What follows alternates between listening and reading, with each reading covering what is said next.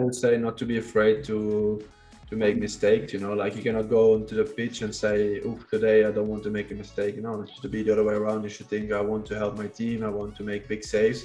You want to hear more from one of the world's best goalkeepers, two time English and Spanish champion, one time EuroLeague champion, the number one of Real Madrid and the Belgium national team. Then enjoy Keepercast number 47. Hello and welcome to our Keepercast, powered by Nike and 11 Team Sports.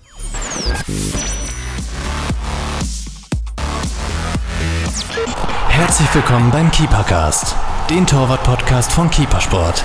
Und hier ist euer Host Martin Krenn.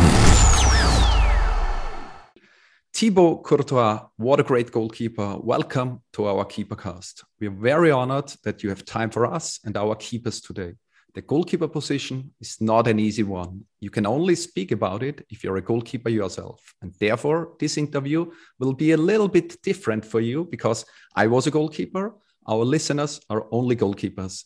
Today, it's all about goalkeeping and goalkeeper gloves. Thank you for finding your way to the Keepercast. Please say hello to our keeper community. Hello, guys. It's a pleasure to be here with you. So, uh, looking forward to discuss about the goalkeeper position and the gloves. Lovely, thank you. Uh, it's part of being a goalkeeper that there is nobody behind to save you. Goalkeepers are different. We all are different. We are the only player on the pitch with a different color of the jersey, and we wear gloves also in summer when it's very hot. We have our own goalkeeper coach, and we are some kind of a single player in a team sport. What do you think is so special about the goalkeeper position? Yeah, I think what's special in the end is always, as you said, you know, uh, you can have uh, nine, ten amazing saves in a game, make sure it's still nil nil, and then the last minute you can make a mistake, and obviously it's a goal, and and uh, and they will blame you for it. So that's uh, sometimes our position, but I think it's still a position that, uh, yeah, if you save your team, I think uh, more and more today, I think uh, other players and teams and fans recognize the position of a goalkeeper. I think it's getting more important, and the value of having a good goalkeeper on your team is raising. So that's really important. Uh, in my opinion, uh, people from the outside don't really know how difficult it is to be a goalkeeper, uh, especially with the development over the last years. Uh, what do you think about this? Yeah, it's really hard as a goalkeeper. I think uh, uh, in the end, um, you're alone. You, yeah, you have no margin of error. You know, like you can make a small error and it can cost you a goal, it can cost you a title, it can cost you a lot. Uh, sometimes you're lucky and it's uh, you've been saved by a big miss by a striker or so. But in the end, it's always uh, yeah, it's it's mentally hard because you can have no work for 90 minutes and then in the last minute you have to pull off a great save. Um, but yeah, I think with all those things, it's always uh, really yeah the margin of error and the line, uh, like the limit to be very very good in a game or maybe just not good enough. It's really small, so that's always hard. That means uh, it's of course not easy to be a goalkeeper, especially on such high levels. Uh, there is a high pressure. How do you handle that?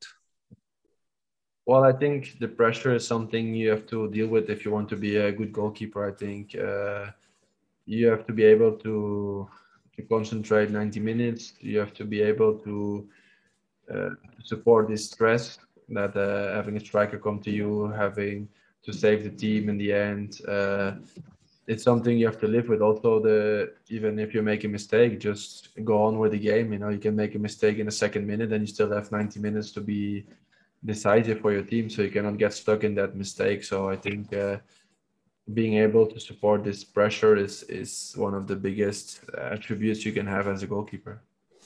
Well, let's talk about mistakes uh, because I think this is uh, also a thing uh, where there is a big gap between an amateur and a pro, especially on your uh, level. Uh, it was easy said now from you uh, that you should go on after a mistake, but every goalkeeper knows when you get a goal, when you took the ball out, 10 players are looking at you, you have to handle that situation. How do you handle that?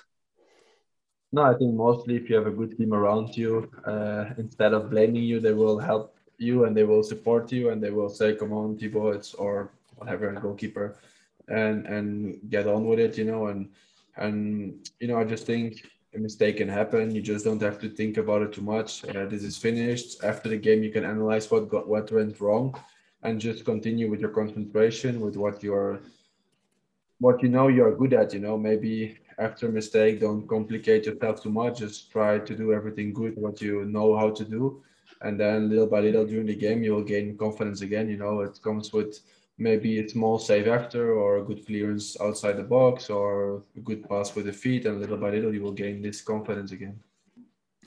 We're now in the middle of a long season 21 22 a lot of hard games on the highest levels uh, which is now maybe normal for you but i want to go back with you to your beginning of your career which started what i've heard uh, not in the goal is this true and when why and how was your first game as a goalkeeper um, so in the beginning, I was uh, left back. Uh, then I went also as a left back to Genk, one of the best teams in Belgium. Uh, and there, because I love to play volleyball, I uh, I love to dive. So in the end, we had a tournament in Solingen in Germany, indoor tournament. I think it was around the winter time, and uh, the coach said, "Yeah, you want to be in the goal?" I said, "Yeah, why not? You know, I can I can play all games like this. You know, no rotation for me." and I was the best goalkeeper of that tournament. So like there, they saw that I had uh, uh, some talent, but it was not until we were under 11, so when we started on a big pitch, that uh, I was full time goalkeeper. And even that year, I was still playing sometimes as a left back or a striker, but still, like Genk pushed me more in that direction. So I should be thankful to them, I guess. That means first tournament uh, as a goalkeeper and best goalkeeper. Um, maybe this uh, uh, this also helped you uh, to stay in the goal again, uh, to look back. Absolutely uh, the right decision. Uh, let's take a common look on your impressive career, how it go on. At the age of only 16, you had your first pro game in Genk. Uh, have you felt ready at this time? Because, of course, very young. and how was your first adult pro game? Um, yeah, so when I was 16, um, so in the beginning of the season, I was like training sometimes with the first team. Then in the winter, Logan Bailly went to Mönchengladbach and Sinan Bolat, uh, I think, uh, went to Standard. I don't remember well where I went, but uh, yeah, suddenly there was only one main goalkeeper, uh, then two young guys, Koen Casteels and me, uh, and then another.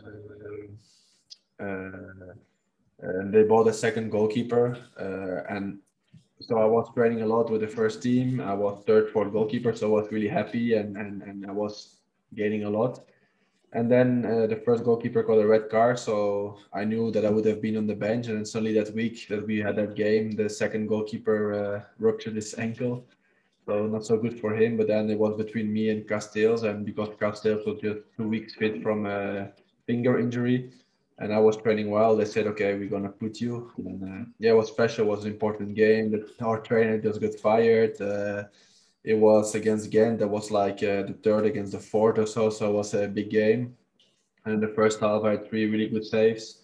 We drew two two, but yeah, I gave a good image as a 16 year old. The first after five minutes, I I dribbled the striker. So uh, yeah, I, I showed confidence. I showed uh, personality. Obviously, I maybe if I look back to that game, I could have done a few things better. Uh, but yeah, in the end, I think for a 16 year old, if I see that now, I say, like, it's, it's still impressive if I see myself there as a 16 year old uh, playing, you know. Uh, you've said that you had in the first half three good uh, saves. How important is the first save in a game for you? Because for a lot of goalkeepers, the first save or the first action is very important. Is this the same uh, by you? uh, sometimes if you have a good first save, you feel you're straight away in the game. Uh, I remember that game while I had the dribble, but then I think the first real action on target was a goal. Oh, uh, I couldn't do anything about it, but still, uh, uh, we were losing. I was drawing one-one, I remember well. And then I made those three saves, and uh, like it was really in a short period. It was attack, I was caught uh, against my foot, so I made a big save. Then the corner that came, I made a big save on a header, and then the next corner, the guy tried to surprise me with the straight like a corner to straight to the goal. So it was pre saved in three minutes. So uh, um, that gives you confidence. But in general, I feel in the warm up when I'm good, when I need to focus more, or or when I feel I'm in the zone. Uh, So yeah, I think uh, the first save is not the most important for me, but sometimes, like when we played against Inter Milan in Champions League a few uh, weeks ago, you make the first save, you make the second save, and then suddenly you feel like, oh, today all balls come to me, uh, and I feel good. So uh, that's good, you know. Sometimes you feel like one shot, one goal, then another shot just next to the post, and then you have games like this or like now against Sheriff, you know, they shot three times on target, two goals, and I made one save. And about the goals, you cannot do anything. But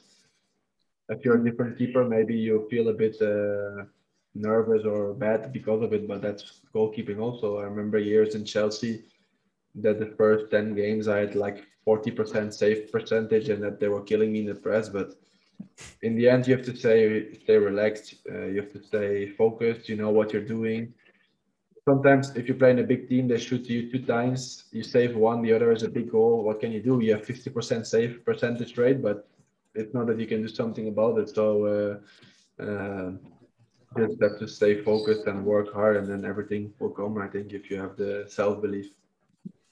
With so many experience now, uh, we can hear this also in your uh, in your sentences. Uh, what would you say is your number one tip for us for example, for a 16 year old goalkeeper like you was at your first pro game, uh, what what would you, would you say to a 16 year old goalkeeper who wants to become a pro goalkeeper? Yeah, I would say not to be afraid to to make mistakes. You know, like you cannot go into the pitch and say, "Oof, today I don't want to make a mistake." Know, it should be the other way around. You should think, "I want to help my team. I want to make big saves." And of course, if you're young, you will make mistakes. It's with strikers, defenders, everyone makes it. So uh, I think that's one, and just believe in yourself and and believe in, in what you do and what you can do, and and just try to always learn how to be better. Uh, when we look uh, again at your uh, uh imposing career, uh, there are uh, two things which I want to highlight. your transfer to Atletico Madrid at the age of 19, you replaced uh, David De Gea. And three years later, 2014, you transferred to Chelsea, where you immediately replaced the big uh, Peter Cech. It's it's imposing. Uh, how uh, yeah, how was the situation for you, or both situations? Uh, because again, here uh, we all have talked about it, but again, pressure, of course, when you go to Chelsea and immediately play against the big Peter Cech. Yeah, two different situations. the one I went to Atletico I came from a big season with Genk, we're champion. I played an amazing year. Chelsea bought me, they loaned me out. Um, so I came there. And I didn't speak Spanish or anything, so I adapted quite fast and really fast. They gave me the opportunity. What's not easy for a big team like Atletico, a young guy from Belgium, uh, and yeah, it went it went well. So obviously after three years, Chelsea really wanted me back and I came with Peter, and yeah, Peter is an amazing guy, and he helped me so much. Uh, this that first year, I was nothing of rival. Obviously, he wanted to play, but first of all, he knew I was a good goalkeeper, and he wanted to help me whenever he was not playing, and and he guided me so much in my first year. So for that, I respect him so much, and he didn't search it in a bad way to maybe put pressure on me or don't help me in training, or was the complete other way, and that I will always be thankful to him and Joe's shows how how amazing he is as a goalkeeper and as a guy. And it was obviously big pressure, but uh, you know we had a good season and straight away we we we were good in the league. I was playing well, so that also helped to settle in well in, in Chelsea.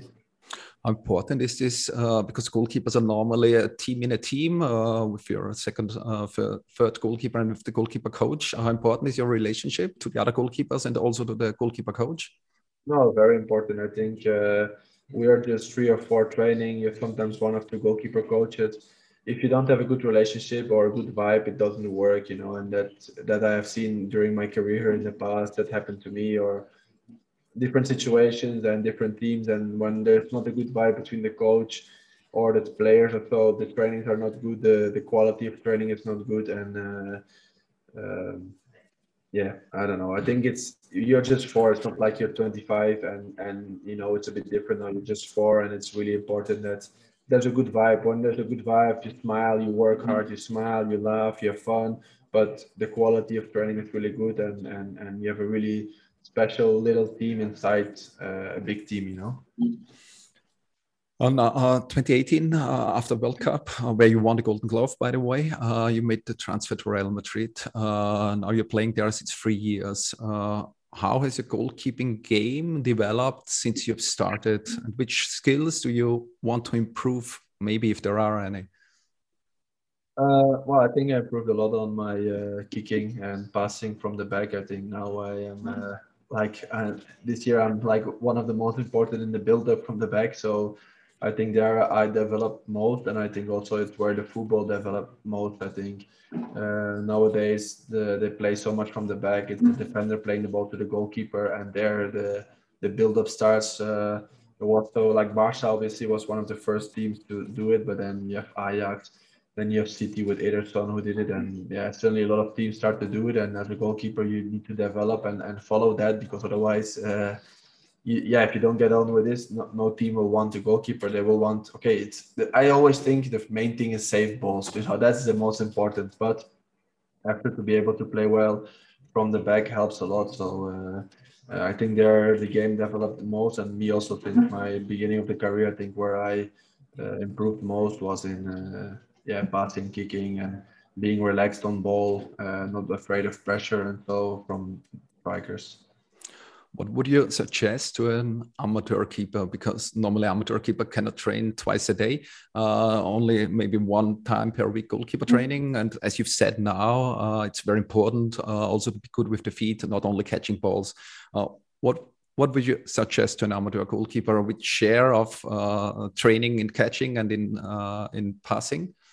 It's a very hard question, of course. Yeah, no, obviously it depends first from your team. You know if you're a team that wants to play from the back and you feel you can do better there, then obviously I think it's important to try to join possession games of the team. You know, as the trainer to join in in, and and maybe just be a, an extra man or just be a one on the side to be able to play fast and find a free man. You know, uh, you can make different possessions where the other guys cannot attack the goalkeeper, but still you have to find quickly the free man, and that I think is really good. Uh, if you have a team that wants to play from the back and you need to improve on that. Another, I think, is always important to do the goalkeeper drills, and I find it important to to do them in a goal. You know, I, I feel you need the reference of the goal, and and it's important to do the goalkeeper work inside the goal, and and uh, yeah, just get used to everything. To if you need to work one on one, the best thing is to know what you have behind you, and not maybe. Uh, two uh, little puppets or something or two cones or so. I don't think that's that good for your reference. Me, I'm I'm 29 now. I I'm used to it, but I would say like young goalkeepers, they need to have the reference of the goal and be able to understand where they are positioned and where what they leave open. If you train without the goal behind you and the goalkeeper coach shoots you, you don't know what you left open behind you. But if you have a goal behind you, you know, okay, this was goal, this was missed, did I save this one to the post? And you, eh, when you go to the game, you have that reference of saying, okay, now I know what I have to save, you know. I've read a very funny quote from you. I don't know if it is true, but we will see uh, shortly. Uh, the quote was uh, The weakest point for a goalkeeper is between the legs. No, I don't think, uh, maybe it's not exactly a quote, but uh, it's something that uh, that strikers often search. You know, the moment that in a one-on-one you go down, there's a split second that if they do it in the right timing, it will just go between your legs, and it looks bad for a goalkeeper. And and uh, so I don't I don't want to say it's a weak point, but it's if, if a good striker finds that moment at the right timing, it's uh, it can be goal. How how can we goalkeepers prevent that?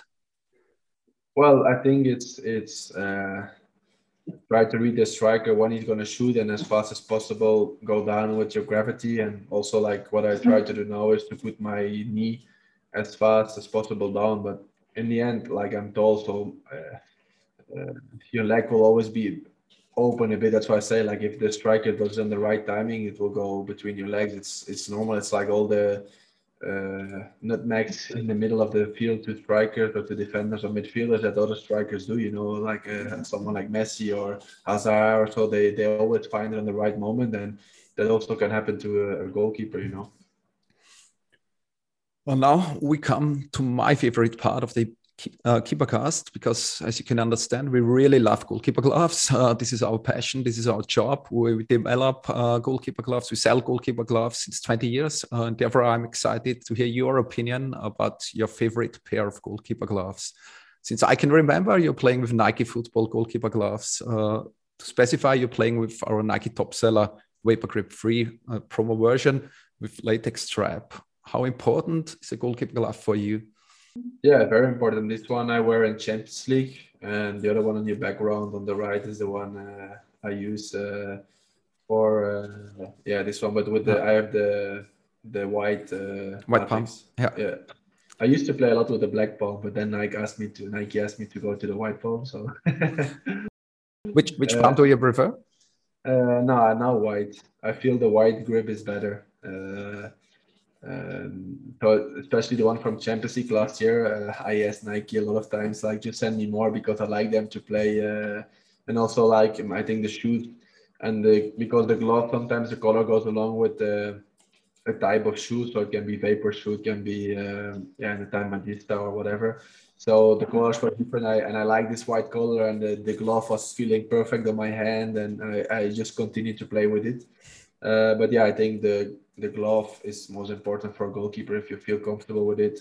Uh, if you feel good when you catch the ball, uh, it's the most important. And I feel nowadays uh, Nike really has an amazing grip. Um, they have a like good palm, they have a good grip, and I feel with every ball we play, uh, I have good grip, and that's not something easy to find because balls uh, change a lot now. They make them really slippery. For example, a Champions League ball is really slippery, uh, and I have to say that after training a few times, when this little slippery thing of the glove is off, uh, you feel the, the grip is really good, and, and that's important when you go a game that you know I can catch the ball and I don't have to punch it. You know. Do you play uh, in the game uh, with a new uh, pair of gloves out of the box, or do you use it before in training? No, I will always use it once or twice before, uh, just because of yeah, because when they're new, I think because of coming out of the fabric and so they always have like a protective uh, shield on it and uh, I couldn't play with a new pair. I think some gloves suddenly when you wear them new they can be really good. Some are really slippery. So what I prefer to do is I wear a new one in training two days and I feel good with it. I will keep it for a few games, two three games, uh, till I see that maybe the grip is a bit less and I will go training with them. But what I usually do, I, I always um, I wet the gloves uh, the night before, uh, like it's uh, uh, like without soap or anything, just in the like the washing machine to make it uh, a bit moisty. So then I let them dry a little bit, but not much. Uh, also not in the sun or so because that kills the latex, obviously. But I I just always play that they're a little moisty, so the grip is really good, you know. How many pairs do you need per year? do, do you know? I don't know. That maybe you have to ask the Nike how much they send me, but uh, yeah, I think uh, I, I, will pass uh, hundred pairs easily a year. You know. Yeah, but uh, you'd have a lot of games.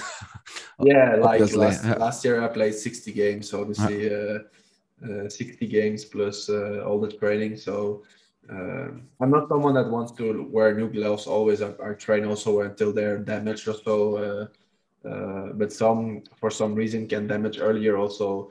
The the pitches sometimes they're really dry so then you when you dive uh, the palm uh, breaks. So then obviously i'm in the situation now that i can change to a new pair and not like uh, 15 years ago that uh, i had to play till there was a hole in it you know how long do you play with one pair or what is the reason when, uh, when you change? Uh, is it only uh, grip as you said before or is it also related a little bit to the game or uh, when you win uh, uh, you will not change?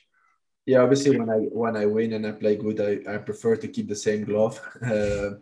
But yeah i will play three games two three games four games. Depends a bit you know. I, I also have a little tick with my glove. I always put it like i take the grip off and put it back on. So obviously because there's a sticky thing, you know, I I, I uh, break my uh, thing. I like the finger a bit, the latex there. So then sometimes the ball is I don't have the grip anymore there, so then I have to change it. But um, I would always say three four games, and then I train with this glove till they really. Uh, yeah, that. But sometimes in the game, I also see a little kid or so uh, asking for gloves. So then also I like to give a pair, you know, because it's always nice to. That's where the dream of being a goalkeeper starts, obviously, you know.